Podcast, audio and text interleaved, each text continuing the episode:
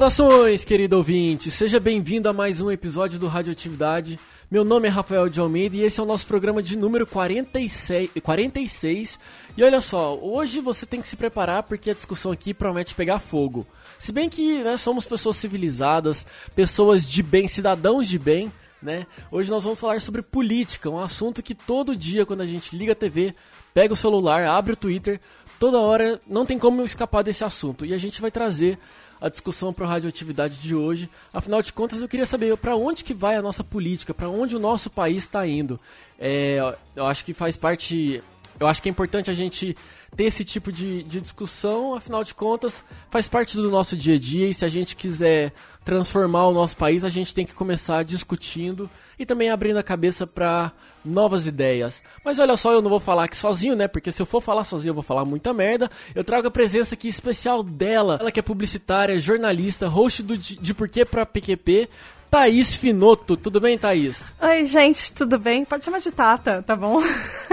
Tata Finoto, tudo bem. Já, já rolou uma, uma intimidade. Andrei, desculpa, calma, né? Tudo bem com você? Tudo bem, obrigada pelo convite, é de verdade, é uma honra estar aqui. Que isso, já, já é de casa, já pode abrir a geladeira, pegar água, fica tranquila. Temos também a presença dele, que é jornalista, que já passou pela redação da Folha de São Paulo e do Grupo Bandeirantes, que fala com a gente diretamente de Minas Gerais, Nicolas Andrade. E aí, Nick, tudo bem com você? Olá a todos, boa, muito boa noite. Obrigado pelo convite, convite esse que ele veio depois de uma certa insistência, né? Eu preciso falar. Que isso? Mas de, insistência da minha parte. Mas muito obrigado pelo, pelo convite. Prazer, vai ser um prazer falar com vocês aqui. E também temos a presença dele, que é escritor, redator e co-criador da Voz de Delirium, André Monsef. Seja bem-vindo à Radioatividade, André. Pô, muito obrigado, muito obrigado pela, pelo convite também. E estou aqui com muita honra uh, ah, para representar as pessoas uh, menos como é que eu posso dizer, menos é, bem informadas para estar aqui. Eu, eu, eu, fiquei reflexivo nesse comentário seu, mas tudo bem. Vou, eu, vou guardar, eu vou guardar pra mim e vou fazer o que todo mundo deveria fazer, olha, uma opinião pol, pol, polêmica. Pega, guarda, reflete e, e amadurece. E tuita.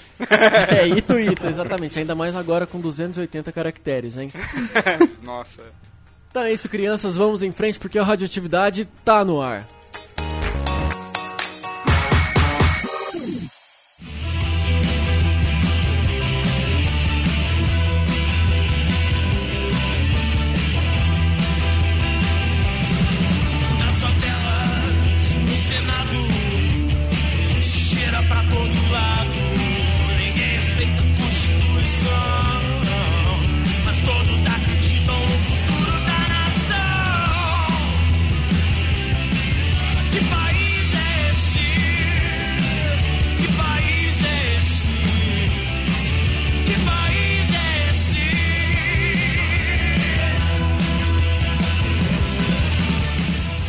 Crianças, vamos começar a nossa discussão aqui. É, antes de tudo, antes a gente, né, para servir de aquecimento, todo mundo sabe que o nosso país hoje, tudo que se fala, ou a pessoa é coxinha ou ela é mortadela, ou é direita ou esquerda. Parece que a gente está vivendo numa época em que tudo é na base da polarização. É 880, é PT, PSDB. E eu fico pensando muito quando foi que o Brasil começou a cair nesse grande problema da polarização? Porque tudo, tudo, tudo que as pessoas fazem hoje, ela tem que estar tá de um lado. Ou é Flamengo ou é Vasco, sabe? E eu queria entender, com entender junto de vocês onde que vocês acham que o Brasil começou a dar errado. Pelo menos nesse, nesse momento, né? É, falar onde ele começou a dar errado, a gente vai começar uma aula de história, desde os primórdios, mas é, não, é. nos últimos tempos. Acho que foi um pouco depois da, da reeleição da Dilma. Eu acho que começou depois da, que ela ganhou e as pessoas ficaram. Uma parcela ficou muito revoltada e aí começaram as acusações e tudo. Eu acho que foi, a, eu... foi até bem antes do, do próprio impeachment. Ou golpe, ou É, sabe-se lá o que cada um vai chamar. Nos protestos, talvez, É. ali de 2013, assim. 2013, é, eu acho que é- Talvez. faz, faz mais Mas se a sentido. gente for fazer uma análise, não precisa de ir muito lá atrás. Pode pegar aí, sei lá, dos anos 80 para cá. É, isso começou a ficar mais evidente na, na nossa cultura. Só que o brasileiro não tem é, é, ainda não tem conhecimento de como é todo o processo político, de como funciona cada engrenagem do nosso sistema político, muito menos do nosso espectro político. Então, é mais fácil para o brasileiro se posicionar à esquerda ou à direita. Mas se a gente fizer uma análise de todos os governos que nós tivemos desde a redemocratização, a gente é, vai ver que o brasileiro, que hoje é, bate no peito para falar que ele é de direita, ele já não é tão de direita assim, porque nem todo mundo é religioso. Vamos, vamos, vou jogar esse exemplo. O que é de esquerda, ele é, ele é geralmente a favor das minorias, de políticas de inclusão, mas ele também não vai tão à esquerda no, é, a, a é, a ponto de se assemelhar a, a ideologias bem mais esquerda, como o anarquismo ou mesmo o comunismo. Então, o brasileiro, se ele for, se for fazer uma análise completa de como o brasileiro se posiciona, ele tem a tendência de se posicionar ao centro, seja à esquerda ou seja à direita. É, e mesmo se a gente for olhar o considerado centro, na verdade mais centro-direita, que é o próprio PMDB, se nós formos analisar a história do PMDB, como ele se formou vindo do MDB, de toda a ditadura e tudo, ele mesmo é um partido que ele é extremamente a casa da mãe Joana. Ele ent- ali entrou todo mundo que vinha de tudo quanto é lugar. Não tinha onde entrar, entrava no MDB ou depois no PMDB. Então o próprio partido que, a- que atualmente está mandando em tudo é um partido que não tem uma, ah, uma configuração, ele não tem uma cara só dele. Ultimamente ele está extrema, vai, extrema direita, que a gente chamaria, mas mesmo assim, ele não tem uma cara própria ao partido. Existem muitas ideologias extremamente desconexas no próprio partido. Sim, é, se, se a gente for levar em consideração. É, o é, PMDB é o partido mais canalha que existe na política brasileira, porque ele vai, ele vai por todos os cantos. Né? Então, eu, eu acho errado, de repente, tentar posicionar o, PN, o PMDB de esquerda, de centro ou de direita, porque ele é um, ele é um partido de situação. A partir do momento que, que pode dar que pode ir tudo muito bem para ele, ele vai se posicionar ali daquela maneira. Ainda que tenha muito dissidente, como, como acontece, mas quem está lá em cima, os grandes caciques, Sarney e companhia, é quem manda no partido e, e- e- guiam ele para onde, pra onde eles quiserem. né? Eu ia só complementar que é, é brincadeira, mas o, o PMDB é meio que aquele molequinho vira casaca no colégio. Ele tá junto com ele tá junto com a turma que tá apanhando, de repente se ele arruma uma oportunidade, ele vai junto com a turma que vai bater e ele vai sempre naquele grupo que ele sabe que vai ganhar. Então ele tá sempre ali presente não importa qual seja a sua ideologia. Se ele sabe que ele vai tirar algum proveito daquilo, que ele vai poder ganhar com você, ele vai estar pra cima. É, eu acho que tem até uma coisa que historicamente não, é, não tem tanto que. Que atualmente tem, que é meio bizarra do PMDB, que é a questão dele estar é, com clara aparência de estar no poder, né? Porque geralmente ele era. É é bem como o, Nicolas falou ali, ele corria pelas beiradas, assim, né? Ele não tava, tipo, como ocupando o cargo de presidência. Geralmente ele era o vice, ele era, tipo. é- é- é- o, o, o, o- a, a conversa dele estava nos bastidores, assim, não era de frente, assim, para o público ao menos, né? É, eu acho que. E essa sensação de, de, de comando, liderança veio, eu acho que principalmente agora, depois da carta do Temer, né? Verba. Como é que é? É, verba. Verba, volante, escrita, mané. Exatamente. É, mas eles nunca tiveram. Eles nunca conseguiram chegar ao poder por eles mesmos, mas todas as vezes que aconteceu alguma merda, eles estavam ali. Eles eram os vices que assumiram. Eu acho que isso foi mais um processo de uma revolta muito grande que o PMDB foi alimentando durante muitos anos, que, tem- que ele tentou é, lançar candidatos próprios e acabou não conseguindo, tendo que apoiar o, o PT, principalmente nos últimos anos. Mas em esfera estadual e municipal, o PMDB é uma máquina. É, é o PM, tanto que é o PMDB que elege mais deputados, é o PMDB quem Sim. elege mais senadores, governadores, prefeitos. Todos os números do, do PMDB são muito grandes. E- mas assim, é, ok que a gente tá falando de, do, do espectro político direita e esquerda, mas eu acho que é importante a gente deixar claro também que não é só PMDB, né? É, eu acho que se a gente tece críticas hoje sobre, sobre o partido, muito dessas críticas também elas nascem porque ou- é, houve erros. Né? A gente teve problemas aí com o, o destaque do lado esquerdo, que vem do PT, e o destaque do lado direito, entre aspas, que vem do PSDB, né? Eu acho que, querendo ou não, parece que é um câncer que proliferou para todos os lados, né? Não dá para confiar em ninguém. Vocês também têm essa sensação hoje? Ou vocês enxergam uma, sei lá, alguma vou falar assim, ser bem direto. Vocês enxergam algum partido que talvez se proponha a, a, a ser uma luz no fim do Eu túnel? acho muito engraçado tentar. é, a- o PT, ele é de esquerda no momento em que convém a ele. O, P- o P- o PSDB também ele é de direita no, no- no momento que convém a ele. Mas os dois partidos eles carregam consigo grandes contradições. Um exemplo é o PT, que foi o partido que quando chegou no governo chegou com apoio popular, quando chegou ao poder foi o, o que mais deu dinheiro a banco. E o PSDB, que é o, que é o, que é o partido que hoje se, se posiciona um pouco mais à direita, tem no nome Partido da Social Democracia é, do Brasil, ou brasileira, não sei. Social Democracia é um movimento de esquerda. Então já, a, a, é, a controvérsia já começa por aí. É inconsistências, Exatamente, a né? incoerência já tem, já está no nome dos próprios partidos. É tipo o partido da mulher que só tem homem. É, exato. Exato, que depois de muito tempo que eles, eles trocaram até, né? Colocaram uma mulher agora, mas é, enfim, esses partidos é, que, que também só existem, sei lá, porque que existe para fazer cabide, para negociar de alguma maneira, eu, eu não sei como, como vai ser isso a partir do ano que vem.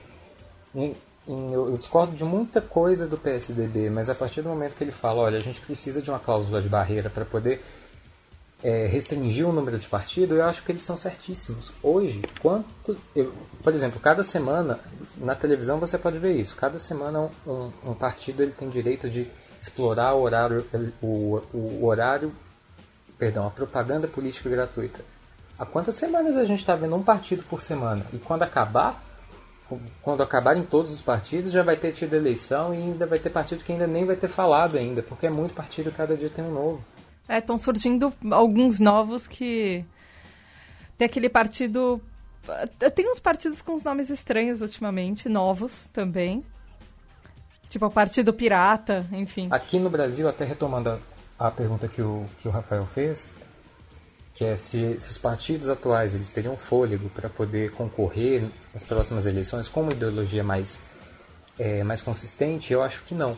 Até porque os atuais partidos que, que existem agora estão tentando mudar de nome, tirar o P, tirar o partido do nome, para poder passar uma identidade nova.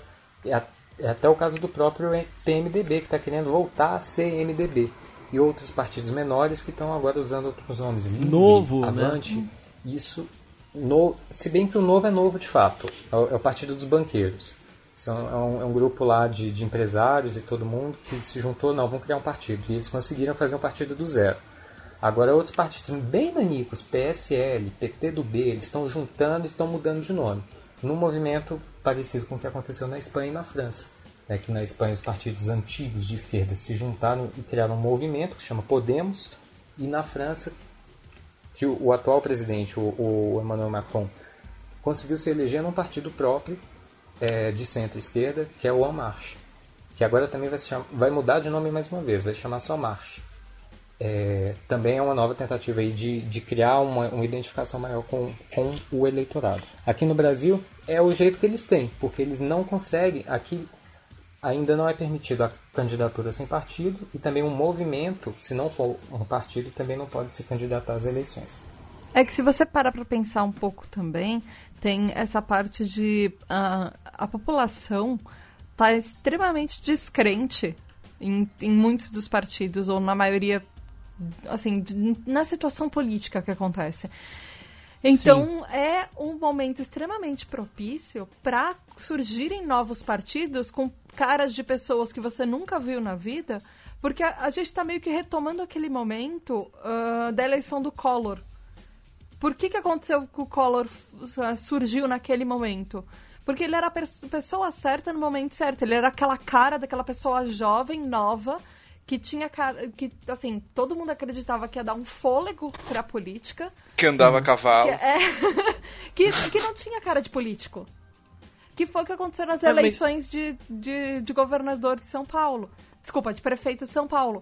Ganhou uma pessoa que não tinha cara de político, que o, o lema dele era não ser político. Porque as pessoas estão tão uhum. desacreditadas na política e todo esse karma, todo essa, esse peso que a política nacional traz, que surgimento de novos partidos é como se fosse uma esperança para as pessoas que não veem solução e não veem quem votar, elas podem acreditar em alguém diferente que, putz, de repente essa pessoa que não é a, a, a mesma o mesmo gato no balaio de todos sempre, que todas as eleições para principalmente para presidente nós temos sempre as mesmas caras das mesmas pessoas. Sim, sim. E mesmo os que vão surgir novos, a gente já não tá acreditando muito neles. Então, é, eu acho que é aquele momento que surge uma coisa diferente, nova, para as pessoas tentarem acreditar um pouco. Não que seja alguma coisa boa, mas. É, não, é, eu, eu só ia pontuar ali que é, é uma. surge uma coisa que tem uma cara de nova, mas que nem é tão nova assim também, né? Tem muito disso. É uma reciclagem, é. né? É, exato. Mas aí eu pergunto para vocês, porque assim, ainda que estejam novos partidos trabalhando, ainda que. É, trabalhando, ó, nascendo, e que é, esteja. ainda que a gente esteja nesse caminho para tentar mudar, nós não, né? Mas os políticos, para tentar mudar um pouco da cara é, do país nesse aspecto, vocês não ficam com a sensação de que essa mudança ela vai de demorar muito tempo para acontecer, porque eu acho que a população ela tá traumatizada e essa, essa não representatividade da pessoa não se, enxer não se enxergar com um partido de direita, esquerda, centro, de cabeça para baixo, de diagonal, enfim, da pessoa não se identificar com nenhum lado, nenhum, nenhum nome, não é um pouco arriscado para eu falo até, sei lá, pela segurança do país, não sei se é muito muita viagem falar isso, mas é, às vezes eu fico com essa sensação de que tá todo mundo esperando che chegar um Salvador, uhum. sabe? E, e, eu já, já ouvi mu muita gente, inclusive no rádio, falando que quando aparecer essa pessoa que vai falar que é o Salvador, se prepara que vai dar merda em alguma coisa, sabe? Vocês também têm essa sensação, essa, esse receio? Porque Sim, é um assim, perigo... eu. Porque particularmente eu sou meio pessimista, sabe? É, sendo bem sincero aqui com vocês. Eu, eu me surpreendo de até hoje, vou considerar de 2013 até agora, não ter dado nenhuma merda no nível. É, atentado, alguém fazer alguma loucura com o que está acontecendo no nosso país. Considerando também o nível de extremismo que as pessoas estão chegando, sabe? Então, mas atentados tem na rua todos os dias, né? Se você pegar as minorias, a, a violência contra a minoria está cada vez maior. E eu não estou falando só grupo LGBT. Eu estou falando, por uhum. exemplo, é. mulheres também. O número de feminicídio está aumentando cada vez mais. O Brasil é um dos e, e além disso, o Brasil é um dos, maior, dos países com maior número de uh, violência e, e mortes em, em grupos não, LGBTs. Não, não, o, então isso o, já o meu tá... comentário O meu, não, é que ah, é, tudo tentando, bem, pode ser... Ok, eu entendi. Você quer falar alguma coisa maior, não. tipo um atentado... Uma coisa com motivação política, é. assim. Tipo é, exatamente, sabe? Sei lá, alguém tá dando um... tá num comício e, sei lá, rola uma merda gigante, sabe? Porque a sensação que eu tenho é que o brasileiro, ele tá... Eh, o país, ele é uma veia que tá pulsando no pescoço ali... E sabe quando a pressão tá alta e que tá prestes a dar uma cagada geral? Sabe? E isso me preocupa, não sei, como eu disse. Eu não sei se é, um, é uma visão tanto quanto inocente, não sei Sim, se é uma, é uma visão. É, é, é, tipo uma ameaça democrática. Eu acho que o né, ano tá que vem. É, sabe? E eu não, eu não falo nem de, de ah, intervenção militar, mas eu falo assim: as pessoas elas estão começando a caminhar para consequências físicas, sabe? As pessoas estão saindo na porrada por questões políticas, sabe? E aí, é, Thaís, quando eu comentei isso, não foi nem questão de ataques às minorias, tal, porque eu acho que isso realmente está presente no dia a dia. Mas eu falo no aspecto político, sabe? Das pessoas realmente começarem a, a pegarem armas, sabe? Pra, enfim, defender suas visões em busca de um, de um, de um, de um futuro que é totalmente utópico. Eu acho que isso deve acontecer. Não é, não é sendo pessimista, não, mas eu acho que se a gente parar para analisar o agora, o que é que está acontecendo agora, no momento que a gente grava esse podcast, durante o dia, teve manifestação na porta do, do Sesc Pompeia contra uma, contra uma filósofa que tem um trabalho de pesquisa de anos em relação à identidade de gênero e tudo mais. Eu acho que a gente está entrando num, numa onda de, de, Desculpa falar, mas acho que o nosso país está mergulhado num mar de ignorância tão grande que se em 2014 já foi insuportável ficar na, na internet por conta de, de briga, de, de, de partidário de um candidato, partidário de outro, se degladiando na, na, na tela do computador, acho que isso vai sair da tela do computador até o ano que vem para tomar uma um, um para tomar dimensões ainda maiores. A gente está vivendo, é, muita gente fala, ah, a gente está voltando para a Idade Média. Quem dera se a gente estivesse voltando para a Idade Média. Na Idade Média teve aquela ruptura né, da, do, de Lutero e tudo mais, da contestação da Igreja Católica, que, é. que foi uma coisa revolucionária. O que a gente está vendo hoje é a gente está voltando para trás. É, isso é perigoso. É perigoso, primeiro porque o brasileiro já está muito desacreditado da estrutura partidária, então eu não acho que mudar nome de partido, eu não acho que vai resolver nada. Agora, eu e metade da população, que acho que tem uma pesquisa que eu estava até tentando procurar aqui, só que eu não achei a tempo, que mostrando que os brasileiros estão ligados, que olha, eu estou vendo aí que você está mudando de nome, mas que não vai mudar, que não vai resolver absolutamente nada. Que são partidos que vão mudar de nome para ter um slogan, mas vão continuar com a mesma velha política. E isso dá margem para que as pessoas elejam o salvador uhum. da pátria. Né? Tanto que a gente vê aí quem são os mais bem posicionados é, na corrida presidencial. É de dar medo. É de dar medo. Eu tenho um candidato hoje que eu falo que eu, que, é, que eu, eu tampo o nariz e voto nele, porque assim, dentre os principais, eu, eu falo assim, poxa, é, é duro para mim ter que admitir que esse é o cara que eu, que eu voto nele. Mas se tivesse se ele tiver na corrida e tiver aqueles outros ali, eu ó, tampo o nariz, voto nele. Porque a gente não tem. Eu também não quero eleger um, um, um, um Salvador da Pátria, porque eu sei que vai dar merda em algum momento. Sim. Acho que vai ser. Inclusive durante o processo eleitoral já vai dar uma merda terrível. É, eu... quando, esse, quando esses caras chegarem ao poder vai ser pior ainda. A gente precisa de uma ruptura muito grande. É, um, eu vou, já vou concluir. Tranquilo. É, uma coisa que estava sendo muito criticada no. Uma coisa que estava sendo muito criticada no ano passado e até esse ano é o processo de judicialização da política. Que é quando a galera tá, não chega a consenso nenhum lá no Congresso, na presidência, o Supremo vai lá e intervém. Isso estava se tornando uma constante. Eu acho que a gente precisa de mais um processo de judicialização mais intenso, de maneira que. É, porque as leis existem por quê? As leis existem porque, quando o Estado tem uma falha moral muito grande, cabe ao Estado intervir. É, como não está tendo um, um, resultado na política e a gente precisa dessa ruptura muito grande, a gente precisa de, de uma mudança muito mais abrangente, muito mais agressiva, para a gente conseguir mudar o sistema político. Porque da, da forma que está, a gente vai continuar quebrando a cara muito e não, não vai levar a lugar nenhum. Talvez se for para quebrar a cara, que a gente quebre direito que quem sabe em 2030. Mas eu acho que fundamentalmente a gente tem que ter uma mudança de cultura, uma, mudança de, de entendimento do nosso papel e do nosso dever como cidadão. Sim, falou bonito.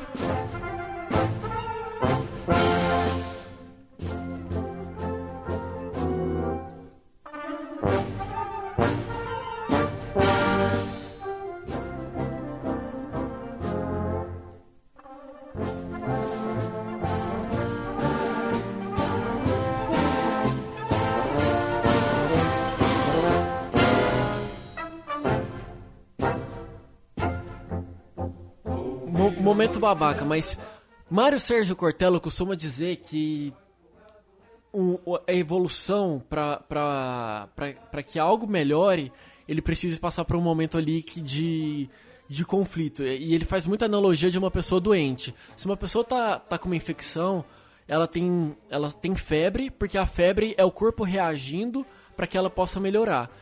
Hoje, o Brasil ele está passando por um momento de febre. No, no meu ponto de vista. Vocês acreditam que é uma febre positiva ou que a gente ainda vai ficar internado um tempinho, cara? Porque assim, eu, eu fico olhando o, a nossa história, do, a história do país de 2017 para trás, e cara, parece que a gente tá preso num loop, sabe?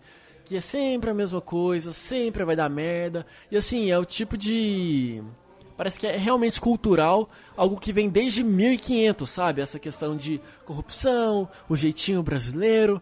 E se, se a gente for pensar desse, dessa maneira, eu acho que eu acabo ficando com um pensamento pessimista, sabe? Ó, é, eu tenho um pouco de medo de que essa febre ela não termine tão cedo. Haja antitérmico, porque ah, é uma sim. febre que, que tá rolando já tem muito tempo e é uma febre que não baixa.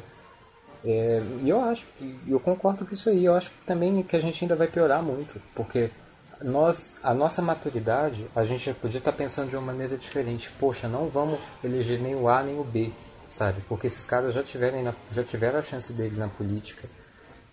É, mas também não vamos pegar um cara que, é, que seja de fora da política, um, um gestor que, que, que, entra na política e acaba virando um novo político. A gente precisa mudar o nosso processo, o nosso sistema político para depois poder pensar em lançar uma pessoa. Porque eu acho que, acho que até pela nossa tradição católica de acreditar em santo, e acreditar em Deus e acreditar em tudo mais, a gente também acredita que a gente vai ter na figura de um político vai estar representado de alguma maneira. Sérgio Moro para presidente, o homem que vai cuidar desse país, que está limpando uh, o Congresso, Sérgio Moro e a Lava Jato, sabe? É o pensamento que as pessoas estão tendo hoje que eu falo, mano, que belo, que bosta. Sim, é, o- é o herói, né? É um dos. É né? um dos, Tem, tem várias vertentes aí com seus próprios heróis, mas. né? Bolsonaro 2018, eu sou um bolsominion. Mano, que tristeza, velho, que tristeza. Eu acho que eu tô bem na visão pessimista também, mas eu não, eu não sei até que ponto isso é uma febre. Ou se essa febre já tá piorando a um ponto que isso tá virando alguma coisa tipo um câncer que vai consumir a gente até sabe sei lá onde, sabe? Ou até, É enfim. uma infecção generalizada. Exato, né, porque tá, tá muito difícil olhar para tudo que aconteceu ah, no último ano, principalmente, nos últimos dois anos, principalmente, e ver o, a- o caminho que a gente está levando. Todas as últimas leis e todas as últimas emendas e normas que estão sendo aprovadas e as coisas que, que as pessoas estão conversando, elas, pelo menos a mim, elas estão levando a acreditar que está sendo tudo feito contra a população. Para mim, ah, existe aquela coisa polarizada que a gente estava conversando no começo, dos partidos coxinha, mortadela, enfim. Mas na minha cabeça é, coisa, é tão clara que são os políticos contra nós que é- é- me deixa com É um- é um muito jogo de interesses, né? Exato, eles estão pensando só nos interesses deles, em todas as normas que eles estão fazendo, ah, principalmente com educação e tudo, vai ser muito difícil a gente chegar naquele ponto, ah, a partir das últimas normas de educação, que a gente volta, dá a volta por cima para chegar naquilo que o Nicolas falou, sabe? De chegar até alguém melhor e evoluir com o tempo. Pelo menos na, Uhum. na minha visão, tá ficando cada vez mais difícil do, disso acontecer. Sabe? E assim, não precisa, não precisa ser uma pessoa totalmente entendida de política e, enfim, né, ter, ter um uma bagagem muito grande. Eu, por exemplo, que sou um cara que, tipo, não sei quase nada, sou bem burro nesse aspecto, mas é só você ligar a televisão em dia de votação na Câmara, por exemplo, agora para o prosseguimento de investigação do Temer ou na, no, no caso do impeachment da, da Dilma e ver o, o nível dos nossos deputados sabe? E, depois. ah, Quando a gente fala de senador, a gente sabe que é uma galera malandra, mas assim, ainda engana mais fácil. Mas quando você olha a, a Câmara dos Deputados e o que cada um fala ali, a pessoa não precisa nem falar de, de projeto, não, pode, não precisa falar de nada político. Só de você ver o discurso da pessoa na hora de fazer o voto, você já bota a mão na cabeça e fala, cara, como é que esse elemento tá aí me representando, sabe? É, é a sensação de, mais uma vez, não ter ninguém que, que represente a população. Exato. Sim. É, isso que a, que a Tata falou agora, eu até uh, ampliaria essa questão do, de políticos para uma coisa um pouco maior. Talvez eu pareça, tipo, um, um socialista maluco, né? Que traz aquela coisa. Não sou nem nada assim, mas.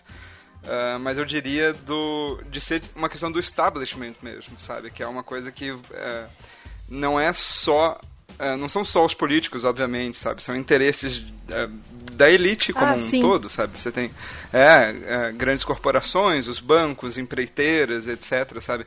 E tem um cara que é o... Uh, ele é o Owen Jones, ele é um...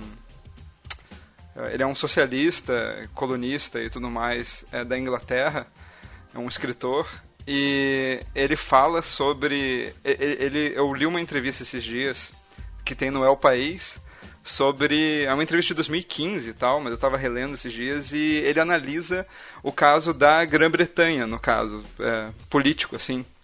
E ele fala muito que existe do que o establishment promove, no caso lá da Inglaterra, mas eu acho que é uma coisa que se aplica aqui também em determinados sentidos. É uma coisa talvez que se aplique ao todo mundo, que você tem uh, esse establishment que promove, por exemplo, em relação às pessoas, um redirecionamento de raiva, que seria basicamente tipo, ah, você foi roubado, mas você não pode ficar com raiva por ter sido roubado e sim por terem roubado menos do seu vizinho, sabe? É tipo, é uma maneira de você fulminar uh, a pessoa com que ela não direcione aquilo que ela está sentindo, sentindo aquela incomodação e tudo mais, com, com um cara que oprime ela, mas sim com uma outra pessoa que é menos oprimida ou algo do tipo, entende? Não sei se dá pra fazer um comparativo, mas o que você tá querendo dizer é o famoso, tipo, rouba mais faz? É isso não, ou não? Não, não. Seria tipo, por exemplo, você bater no cara do Bolsa Família, entende? Tipo, ah, o cara é Entendi. um vagabundo. E, só que assim, cara, tipo, em quem que você deveria bater? Tipo assim, para resolver a situação de desigualdade, por exemplo, o que, que é mais produtivo? É você ir chutar a mulher que recebe Bolsa Família porque ela tem três filhos e trabalha como faxineira e tudo mais, ou você ir em cima de um político que ganha um salário, eh, sabe, tipo um deputado. Astronômico. É, que ganha um, salário astronômico, que emenda feriado, que muda a data de feriado, né, como a gente teve agora, para poder uhum. aproveitar e ficar. Então, então sabe, tipo, que tem uh, auxílio moradia, auxílio tudo, sabe, auxílio, sei lá, fralda. E, então, sabe, tipo, o que, que vale mais mais a pena é, você atacar né, com, com a sua raiva. É mais fácil você atacar uma pessoa que recebe um auxílio do governo, que é um auxílio bem pífio, assim, se você for ver em termos Sim. de valores, sabe? Seria mais produtivo em termos financeiros mesmo você ir em cima dos caras que estão com salários abusivos aí do judiciário e coisa assim, para tipo baixar isso do que em cima do cara que recebe 50 reais por filho para ter o que comer, sabe?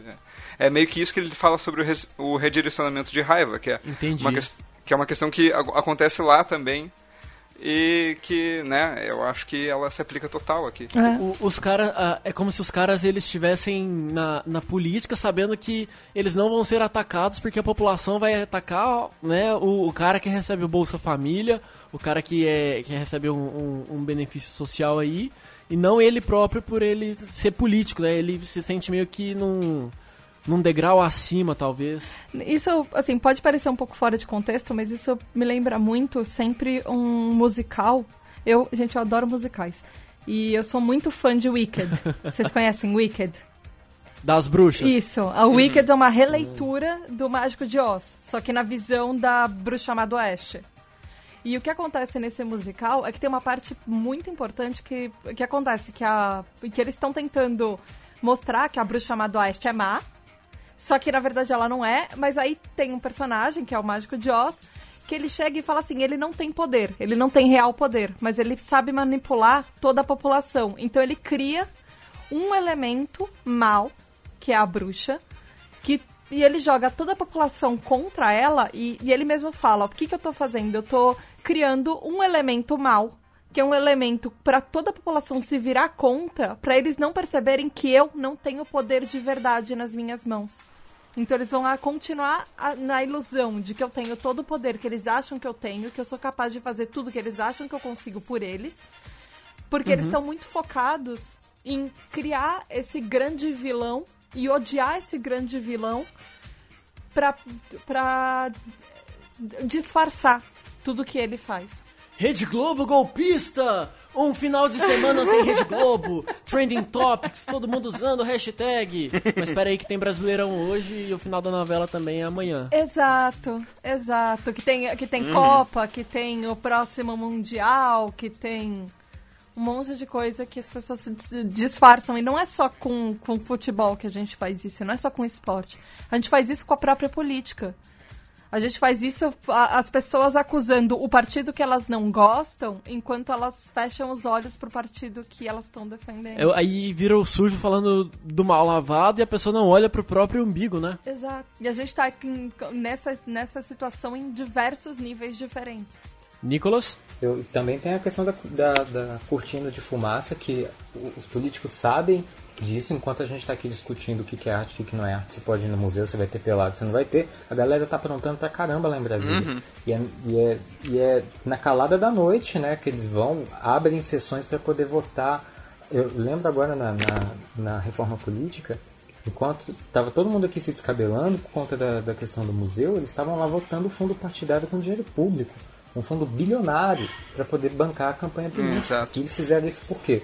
De madrugada, de madrugada, enquanto estava todo mundo discutindo se o cara pelado lá no museu era arte ou se não era arte. E eles sabem disso, e eles surfam nessa. Enquanto a gente está aqui discutindo por um monte de coisa, eles estão lá aprontando horrores lá por trás. Eu acho que isso é, eles tão, tanto sabem disso que eles financiam isso, que grupos que têm promovido essa, essas confusões todas na internet, na rua e tudo mais, eles são financiados por esses partidos. Uhum. Até que ponto não é manipulação deles mesmos, né? Falarem, olha, a gente quer votar tal coisa em tal dia, vai ter, uma, vai ter alguma coisa polêmica ali, e aí eles mandam, de repente, aqueles grupos irem lá. Eu não duvidaria. Eu não tenho colocado é, só, nada. Só... Eu também não duvido, não. Sim. Só concluindo essa conclusão aí, que eu concordo muito, eu acho que dá pra citar também um, um episódio do Black Mirror, né? Ah. Que muita gente uh, deve ter assistido que é o segundo episódio da segunda temporada, eu acho, que é um episódio em que uh, são pessoas que estão pedalando num, num, Enfim, elas vivem meio que enclausuradas nesse ambiente, elas geram a energia desse ambiente, pedalando bicicletas num tipo de um joguinho, e com os pontos que elas ganham disso, elas podem usar de noite quando elas vão dormir, o quarto é cercado por televisores gigantescos e tal e elas podem usar esses pontos para tipo nesses televisores começa a tocar comerciais, tá? E a pessoa vai tentar dormir, então é meio que complicado. Então você pode usar esses pontos para pagar para não passar aquele comercial. E aí você consegue dormir. Enfim, tem todo esse jogo, mas aí só para linkar com esse assunto aqui, é que tem um cara que se revolta em determinado momento e ele pega uma. É um spoiler, tá, gente? Mas paciência. ele pega. A Thaís um... já soltou um spoiler do musical é, aqui, então. É, pois é. ele, ele pega um pedaço de vidro e, e num show de, de calouros, assim, de talentos e tal, ele vai lá, ele não toma uma droga que ele deveria tomar para provavelmente ficar comportado, e ele pega um pedaço de vidro e ameaça se cortar, e quando ele faz isso ele ganha atenção midiática ali, né? Tem a plateia assistindo ele, tem tudo assistindo ele, então a, aquilo é transmitido ao vivo para todo mundo que vive naquele ambiente e fica um, um momento de tipo de choque, assim, sabe? Tipo, o que, que vai acontecer? O cara conseguiu quebrar aquela, a, a, aquela rotina midiática, sabe? Ele colocou o uhum. imprevisível no ar. Então o que a gente faz? E o que os caras fazem? Eles, ao invés de, sei lá, matar o cara, é, tentar fazer alguma maneira para oprimir ele, para esconder ele, para sumir com ele, eles contratam o cara. Eles promovem ele. Eles colocam ele num apartamento melhor, num lugar bom agora para morar, assim, decente. E aí todo dia, naquele mesmo horário que ele fez aquilo, ele vai com um pedacinho de vidro que ele guarda até num tipo num estojo assim de joia, como se fosse. Ele vai com esse pedacinho de vidro na TV e fala outras coisas de revolta. Ou seja, ele torna o, o o falar em revolta em um entretenimento, sabe? Então é, é mais ou menos o que é feito, assim. O, o que você quer dizer é que os caras chegam para certos grupos, para certos movimentos e falam: Meu amigo, é o seguinte, eu tenho aqui essa certa grana para te dar para você problematizar o cara no museu. Não tô falando aqui que é certo, que é errado, enfim, cada um tem a sua percepção, mas o, aquilo que deveria ser um, uma discussão cultural vira uma discussão política que toma todo o foco e o incêndio tá lá enquanto a coisa tá pegando fogo, vamos fazer as nossas coisas aqui. É mais ou menos É. isso. É, e, e- pior, porque às vezes tem. ah, eu não tô falando nesse, no caso, por exemplo, do museu em específico, mas, por exemplo, falando mais, sei lá, da Globo e tal, às vezes você tem ah, algum produto cultural que eh, tenha um potencial de ser. Eh, de ser meio que contra. ah, não, não, não diria contra a cultura, mas contra. contra o sistema, sabe, de algum modo.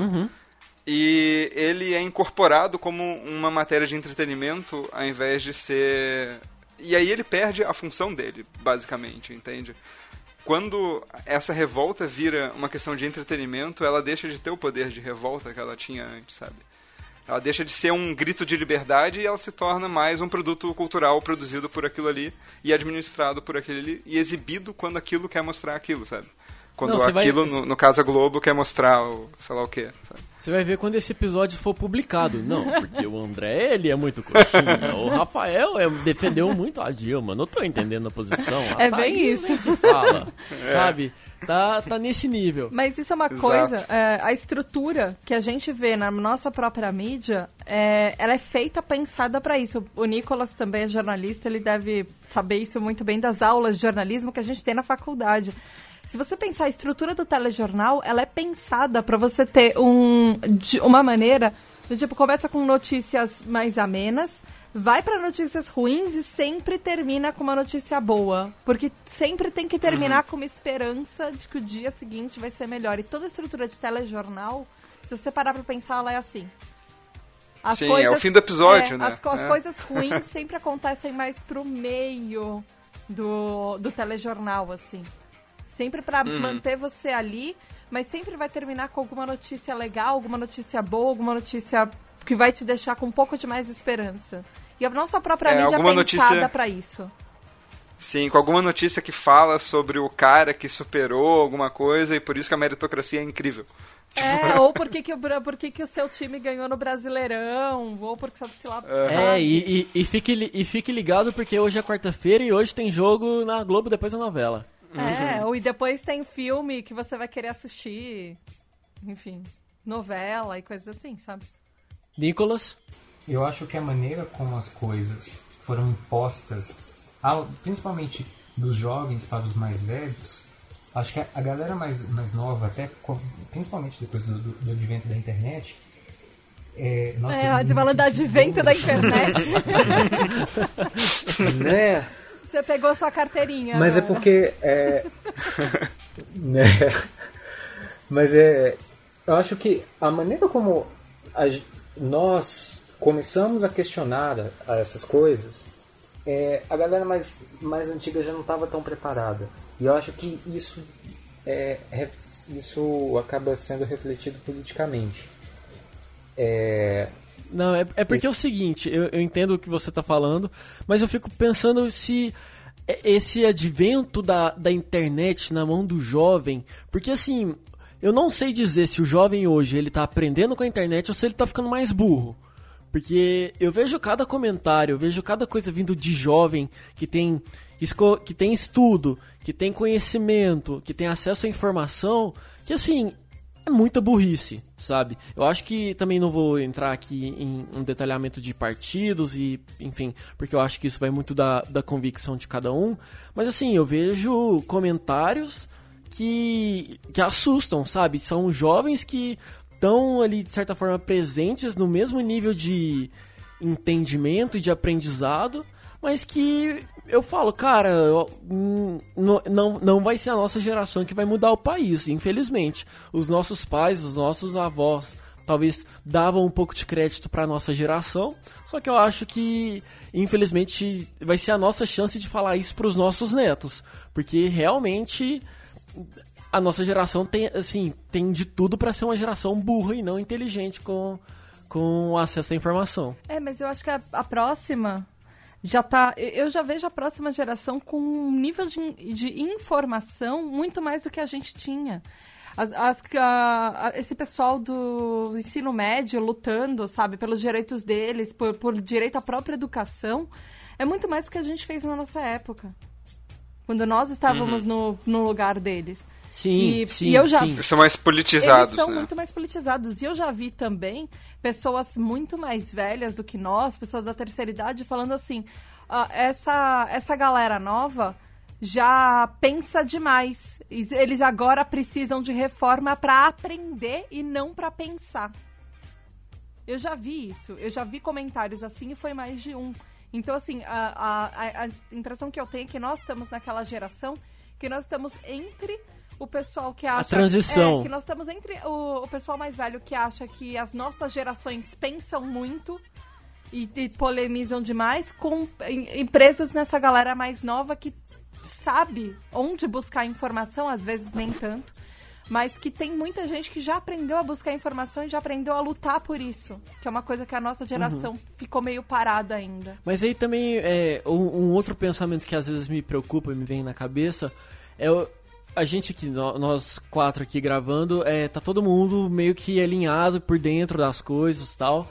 Mas eu tenho muito medo do brasileiro, se a gente for olhar como um todo, tá vivendo dentro de uma bolha, sabe? E, e a gente começa a perceber isso com os primeiros resultados de preliminar de pesquisa, sabe? De ter ali Bolsonaro com todo esse discurso de ódio que ele tem em segundo lugar, sabe? É, eu, não, eu não vou nem. Não, não, não, não pretendo nem discutir é, é, o Lula em primeiro lugar nas pesquisas, porque, enfim, aí eu acho que já é uma, uma visão particular, mas eu acho que, no geral, todo mundo tem um certo consenso sobre a postura do Bolsonaro e que, cara, é um cara totalmente extremista que não, não merece estar ali entre os três mais, né, mais possíveis a ganhar a presidência do país no ano que vem. Antes fosse os três mais, né? Ele tá em segundo lugar em todos os, os- os cenários de pesquisa. Sabe uma coisa que eu acho que, que agrava ah, nesse ponto, que ah, a gente está falando de das bolhas e tal, é que esses dias eu tava. Eu fiz até um- uma sequência no, no Twitter. Eu às vezes tenho tweetado com um pouco de raiva, assim, admito. Eu tenho percebido não? isso. Eu tô É. percebendo isso. Não, in- Não, não é raiva, é indignação. Raiva não é a palavra certa, não é com raiva, é com in- indignação. Xingar muito no Twitter. Ahn, Exato. E uma, mas teve um desses momentos de, de mais ponderação, assim, que às vezes me acomete, e são lindos eles. Eu resolvi e ah, vendo um respingo de um conteúdo, eu vou citar perfis aqui, tá? Não são pessoas. Quer dizer, são pessoas por trás que a gente não sabe quem são as pessoas, então não tem problema. Ah, ah, vendo respingos assim de tweet, de retweets, coisa assim, de pessoas que eu sigo, coisa assim, porque eu sigo algumas pessoas que ah, são bem contraditórias a mim e não tem, eu não tenho problema com esse tipo de coisa, sabe? A não ser que a pessoa seja ignorante e venha ficar falando realmente merda, assim, sabe? Venha ficar. Agora, quando a pessoa vem debater, conversar numa boa, eu, eu adoro, assim. Então, eu tinha. Eu recebi um respingo de um retweet do Socialista de, de iPhone, que é uma página que. Eles. ah, bom, o nome vocês já podem meio que perceber, eles são meio que uma sátira com essa ideia de você não pode ter um iPhone se você é socialista. O que, se você pensa logicamente qua- a respeito de no comunismo ou no- e porque também tem comunista de iPhone, tem socialista de iPhone, ah, possuir o- os meios de produção significa você ter acesso ao que você produz, né? Então, tipo, bom, mas enfim, pulando essa etapa da lógica, eu resolvi entrar no site deles pra ver, tá, beleza. Eu sei que essa página ela existe e ela é ah, relativamente relevante, tipo, eu tô vendo agora no Twitter, eles têm 35 mil seguidores, então eles não são tão relevantes assim. Mas eles atingem algumas pessoas, eles têm um perfil no Facebook também, que eu não vi agora quantos fãs eles têm. E entrando no site deles, eu descobri que eles têm uma, uma lojinha com, tipo, camisetas e a, a 60 reais, é, cangurus a 150 reais. E aí eu fiquei, pois é, adesivo, sabe? Tudo com a ideia deles e tal. E eu fiquei pensando, cara, que curioso, tipo, tá, tá aí uma marca, né? Uma, enfim, uma, uma marca com um aspecto de sátira política em cima. E queria saber qual é essa. Quem são as pessoas por trás disso, né? De boas, assim, quem é o fundador disso. Então, eis que eu entrei no sobre. E o sobre diz só assim: é, sobre nós. Loja virtual da página socialista do iPhone. Desmoronando a esquerda. e curta a fanpage Socialistas do iPhone. Aí, ou seja, nada além disso. Então, se você olha, vai em contato, vai em tudo, não existe em lugar nenhum a quem essa página pertence. E pensando, eu, eu comecei a pensar muito nisso porque eu estava estudando para um mestrado e no início do ano sobre bolhas e tudo mais, então eu comecei a me questionar sobre as pessoas por trás dessas páginas, sabe? Até pela questão do fake news mesmo toda. E não achando o o quem fez essa página, quem está por trás dela, eu comecei a me perguntar: é uh, é produtivo ou é decente ou é responsável uh, da nossa parte compartilhar mensagens de uma página que a gente não sabe quem está por trás? Porque assim, nada impede de ser um partido político por trás dessa página, de ser o MBL por trás dessa página. Inclusive, eu chutaria. Se, se a gente fosse fazer um chute, eu chutaria que é o MBL, tá? É só um chute, sim. Eu diria que é o MBL porque eles parecem, tipo, o jeito que eles comunicam, o jeito que eles escrevem os tweets. Se você analisar tudo e comparar com o MBL, e o MBL, é uma... ele, o, o, MBL ele chegou, né, naquela proposta de somos jovens, revolucionários, viemos é. para transformar a política brasileira. Só que hoje você olha, cara, o MBL virou um câncer, né? Exatamente. Isso se não foi, de, isso se não é um câncer desde o início. E eu fui trouxa de, sei lá, nó, né? Que legal. Sim, no, não, mas é, é que é um, um discurso né? Que é um discurso para atrair mesmo, que eles fazem, tipo, e você pensa, pô, que legal, uma alternativa, uma coisa bacana e tal. É, é um, é um discurso publicitário, na real, né? Sim, é sim, um total. publicitário. E aí, só pra não, não ficar assim só, ah, o André tá implicando com os caras que, que criticam a esquerda. Só pra deixar claro, eu também fui ver do Anarco Miguxos, que é também uma sátira anarcocapitalistas, que, que também é uma coisa que... É, é, anarco-migusto, ele sacaneia o anarcocapitalismo, que é aquela ideia de que você pode ser anarquista e capitalista ao mesmo tempo, que é uma coisa que é bizarríssima, mas ok.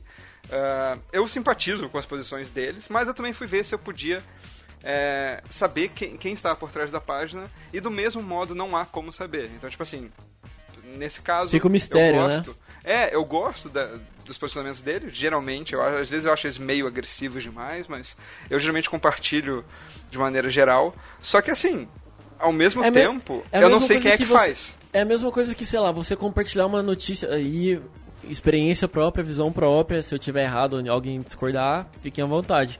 Mas é a mesma coisa que eu olhar uma notícia de um, sei lá, Brasil 247, sabe? E eu falo, gente, uhum. será que isso aqui é uma notícia, é um conteúdo realmente, sei lá, isento, focado numa diversão, sei lá, no entretenimento? Ou será que isso aqui realmente tem um dedo político? É lógico que o Brasil 247 é, é obviamente político tal.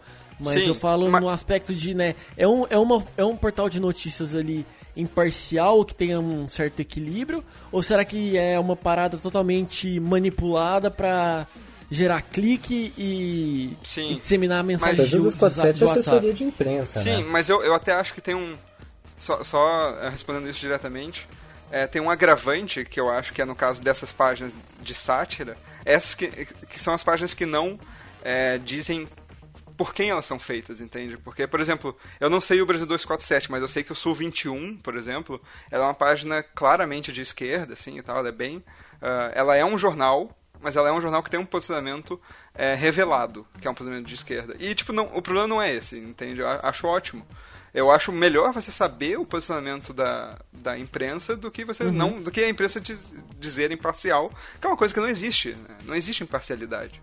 E o Urso 21, ele diz lá quem ele é. Você tem também o, sei lá, do outro lado, você tem o antagonista, Sim. que é do, do Maynard lá e tal. Você sabe quem é, quem tá ali por trás, sabe quem escreve, sabe para quem você manda um e-mail, sabe? Quero mandar um e-mail pro cara que fez esse artigo. Quem é esse filho da puta? Você vai lá e. Desculpa falar a palavra. Você vai lá e pode, pode mandar. Falar. É. É, você pode mandar pro cara, sabe? Agora, no socialista de iPhone, você não sabe quem é. O anarcomigustos, você também não sabe quem é. Eu, por exemplo, desde que comecei a me perguntar sobre isso e ver quem é que faz essas páginas, e ao descobrir que eu não tinha essa informação e não podia ter em lugar nenhum, eu parei de compartilhar as coisas que elas uh, postam, independente de eu concordar ou não, porque eu fiquei me perguntando, cara, eu não sei quem é que tá fazendo isso, eu não sei qual é o interesse da pessoa que tá fazendo isso, sabe? Então eu não. Se eu é, compartilhar isso daqui, eu vou estar tá meio que sendo manada, sabe? Eu vou tá... E o pior de tudo, cara, é que não é nem, por exemplo, um antagonista da vida que, sei lá, a gente tem uma noção de quem tá por trás. Mas o tipo, a notícia que chega no WhatsApp do pai, da mãe, da avó, da tia, é uma notícia do, do site que você não faz a mínima ideia, mínima ideia de quem, de quem é, sabe? É, às vezes nem é de um site. É, às vezes só a... alguém, ah, fulano disse que ali, não né? sei. É, é. com erro de escrita, é horrível.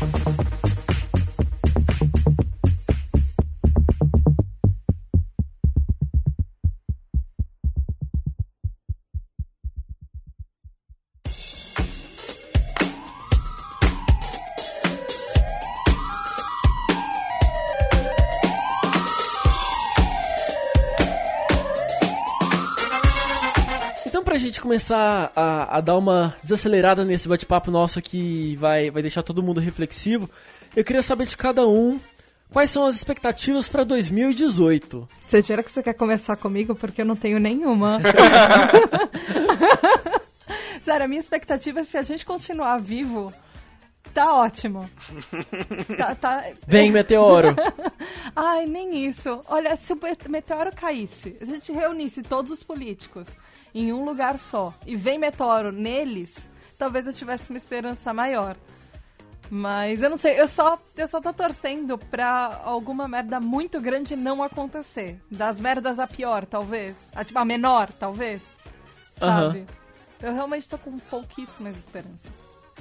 Cada notícia que eu vejo das próximas eleições, de candidato, pesquisa, essas coisas, eu tô ficando com cada vez mais medo do que vem pela frente. Eu espero estar tá muito errada. Eu tô torcendo pra eu estar errada. Mas.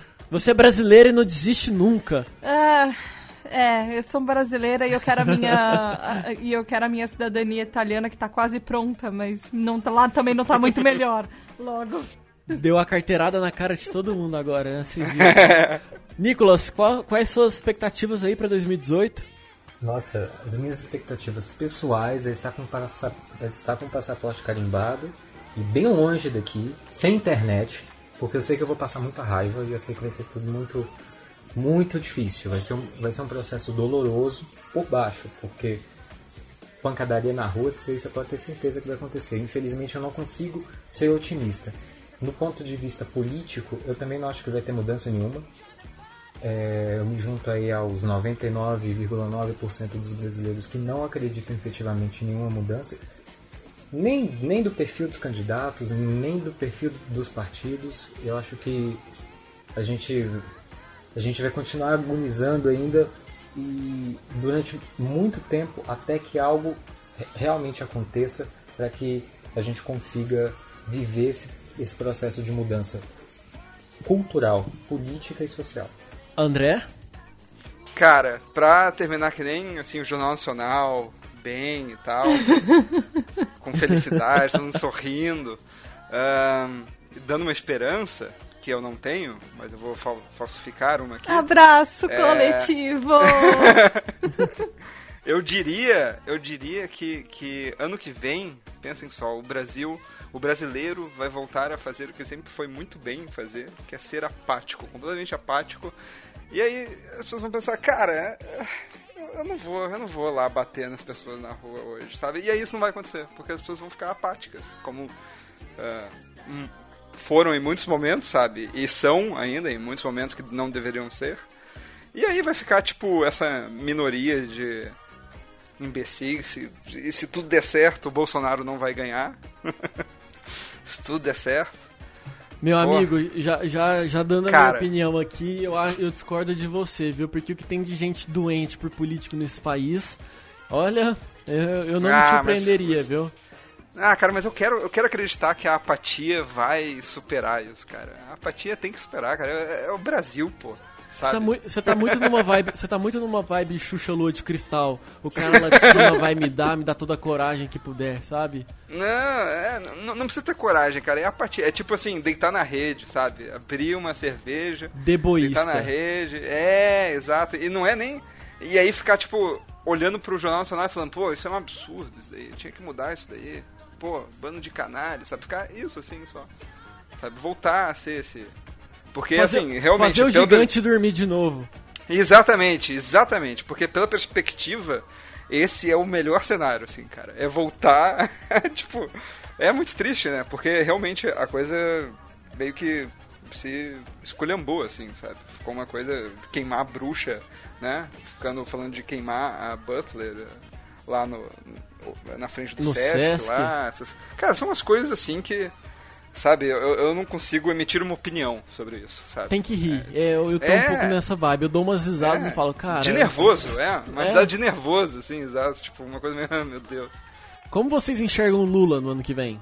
Qual que é a percepção de vocês com Lula? Só pra, enfim, a gente ter uma discussão aqui nossa. Porque, por exemplo, eu Lula, Lula e, e Bolsonaro, realmente eu não, não sei o que, que eu faço. Porque, pra mim, o cara é corrupto, o cara é errado e eu fico um pouco chocado em ver ele em primeiro lugar nas pesquisas, sabe? Enfim, desabafos.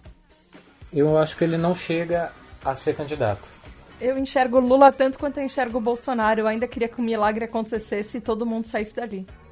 E viesse al- 15 pessoas novas, sei lá. Como, como diz o João Carvalho, do, ah, dos Decrépitos e tal, o PT é imune ao aprendizado, né? E realmente, tipo, ele já tá voltando, a- o PT já tá voltando a, a conversar com o PMDB e coisas assim, e outros partidos que apoiaram é, o impeachment. Ah, mas eu, eu acho que ainda assim, entre tipo Lula e Bolsonaro, eu, eu acho que ainda assim eu votaria no, no Lula. Não por ser o Lula. Por, Sim. ser, por não ser o, O Bolsonaro. menos pior. entende? É, é por não ser o Bolsonaro mesmo, sabe? Eu ouvi isso no, no, na entrevista do, do Ciro Gomes, o, no Pânico. O Emílio falou a mesma coisa. Cara, se a gente não tiver outra opção, tapa o nariz e vota no Lula. Infelizmente é isso. Eu também não ia querer, mas é o que tem. Pra E hoje. aí, o Lula voltando à presidência, se preparem porque vai começar tudo de novo, viu? Não, não, falo, não falo nem em questão de roubalheira, porque isso acontece em qualquer. Independente de quem esteja lá em cima. Mas eu falo de gente fazendo escândalo, rua, IMBL. Não, Kim Kataguiri veio aqui falar contra o PT e tal. Sabe? Sinara ca- falando pra caralho também. É. Gente no Twitter. Cara, como, como disse o, o Bauman, né, uma das últimas entrevistas dele, eh, perguntaram da situação política e tudo mais, e ele falou que eh, ele acreditava que ele era otimista eh, a longo prazo e ele era pessimista a médio prazo. Então ele falava que a coisa ia realmente eh, piorar, uma onda conservadora, reacionária, cada vez crescendo mais, até voltar a ter uma onda progressista de volta, sabe? O mundo retornar a um caminho mais progressista, assim.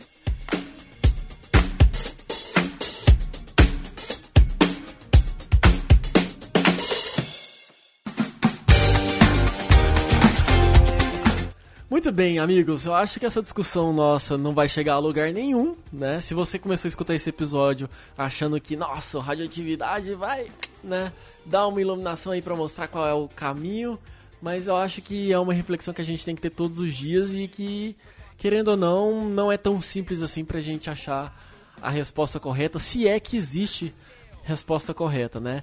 Então eu queria agradecer aqui mais uma vez a presença de todos esses convidados de alto garbo e elegância. Thaís, muito obrigado por ter participado. Tatá, né? Você pediu pra não chamar de Thaís. Tata Finoto, muito obrigado por ter participado e fique aí à vontade para fazer o seu jabazinho e suas considerações finais. Ai, eu que agradeço. Obrigada mesmo por convidar. E foi ótimo, adorei participar.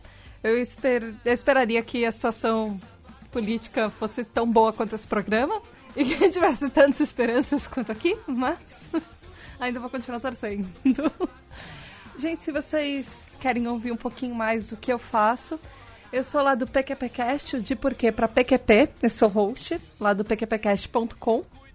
É o podcast que fala os plot twists da vida real, então a gente fala um pouquinho de política lá, mas a gente também fala sobre outras coisas, coisas voltadas para o feminismo, a gente já falou sobre LGBTfobia, a gente já falou sobre seriados com plot twists que tem a ver com a nossa vida no dia a dia, tipo psicanálise, coisas assim.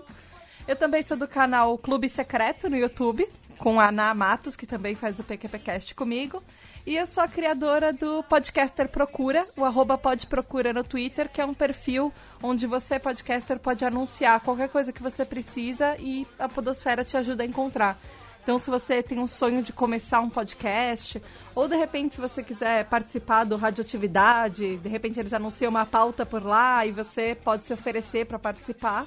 E tá tudo lá ao seu alcance. Se você quiser se oferecer para editar para alguém também, ou você já faz isso e quer novos clientes, ou quer fazer voluntariamente, você pode encontrar tudo por lá. Inclusive fazer novos amigos. Se você faz parte das esta da estatística dos 13 milhões de desempregados, pode ser uma alternativa para você, meu amigo. Obrigada mesmo pelo convite, eu adorei. André? Eu que agradeço, cara. Muito. Muito. Foi uma honra, foi uma honra estar aqui. Pode chamar de novo, inclusive, quando tiver alguma pauta aí, uh, que eu consiga trazer poucas coisas. mas. Mas, cara, foi muito legal mesmo. E. Bom, quem quiser escapar, talvez, um pouco, se bem que não, não dá para fazer isso exatamente, mas tudo que eu tenho a dizer é que em meio a fatos absurdos e reflexões profundas existe uma cidade, e o nome dela é Delirium. E se você quiser entrar em contato com essa cidade, você pode pegar qualquer equipamento, na verdade, isso é um eufemismo, mas tem que pegar o celular mesmo, ou computador, e procurar pelo podcast A Voz de Delirium no seu app de podcasts, ou então acessar deliriumoficial.com, que é um podcast sobre. Na verdade, é um podcast de ficção, né? Dizem. Talvez ele não seja de ficção, talvez exista essa cidade mesmo. E ouvindo ele, você pode descobrir onde ela fica para quem sabe se mudar até lá, até o ano que vem, se mudar para lá, fugir do Brasil e tal. Talvez ela esteja no Brasil também, mas não seja afetada por isso, mas é afetada por outras coisas, então, né? Cada lugar tem seus problemas. E é isso. Pode seguir também em arroba Voz de Delirium e me seguir em arroba Monsev, se quiser. Às vezes eu tweeto com bastante raiva. Boa. É Muito boa. obrigado. Que isso. Nicolas, o espaço é todo seu agora. Muito obrigado pelo convite. Fiquei muito honrado em participar junto com essa galera super inteligente. Me senti envergonhado também em alguns momentos. É, sucesso a vocês nos podcasts de vocês. Eu não sou podcaster, então não posso deixar o meu jabá aqui. Mas muito obrigado pelo convite e vou também acompanhar os podcasts. Deixa o Twitter. Não! Não faça isso! Não faça isso! O Twitter do Nicolas é @ynick, tá? Pode ir lá, vocês vão ver que ele é um digital influencer. Só se for do, do meu bairro. Gente, muito obrigado mais uma vez pela participação de vocês. É, eu acho que foi uma discussão rica, saudável, que a gente conseguiu ter aí é, visões diferentes e visões conjuntas também, porque querendo ou não, tá todo mundo junto nesse barco que tá rumo a uma cachoeira, né? Mas eu acho que foi uma discussão totalmente válida e que quanto mais a gente discutar, quanto mais a gente discutir e, e com respeito e escutando mais o próximo, eu acho que é o caminho, é a maneira que a gente tem para poder evoluir e tentar melhorar o nosso país. A gente pode às vezes não, não mudar o, o Brasil, mas a gente está fazendo a nossa parte e tentando estimular com que outras pessoas também é, façam isso do, do jeito certo. Para você, ouvinte, que chegou até o final desse episódio, fica aqui também o meu muito obrigado. É, se você quiser comentar o que você achou do programa, você pode mandar lá um tweet pra gente no arroba ou radioatividade no Twitter. Você também pode dar um like na nossa página lá no facebook.com barra podcast radioatividade. Pode me seguir no Twitter também, eu falo muita, muito shitposting lá, né? No arroba Rafael de Almeida. E é isso, muito obrigado por você ter escutado. Mande os comentários. E peço também para você aí assinar no iTunes, no Pocket Casts, nos demais agregadores que você tem aí no seu, no seu celular. E a gente se fala daqui uma semana, daqui 15 dias, não sei. Daqui, a gente se fala em breve, tá certo? Grande beijo, um abraço e tchau. Tchau, gente. Beijo da Tata. Tchau.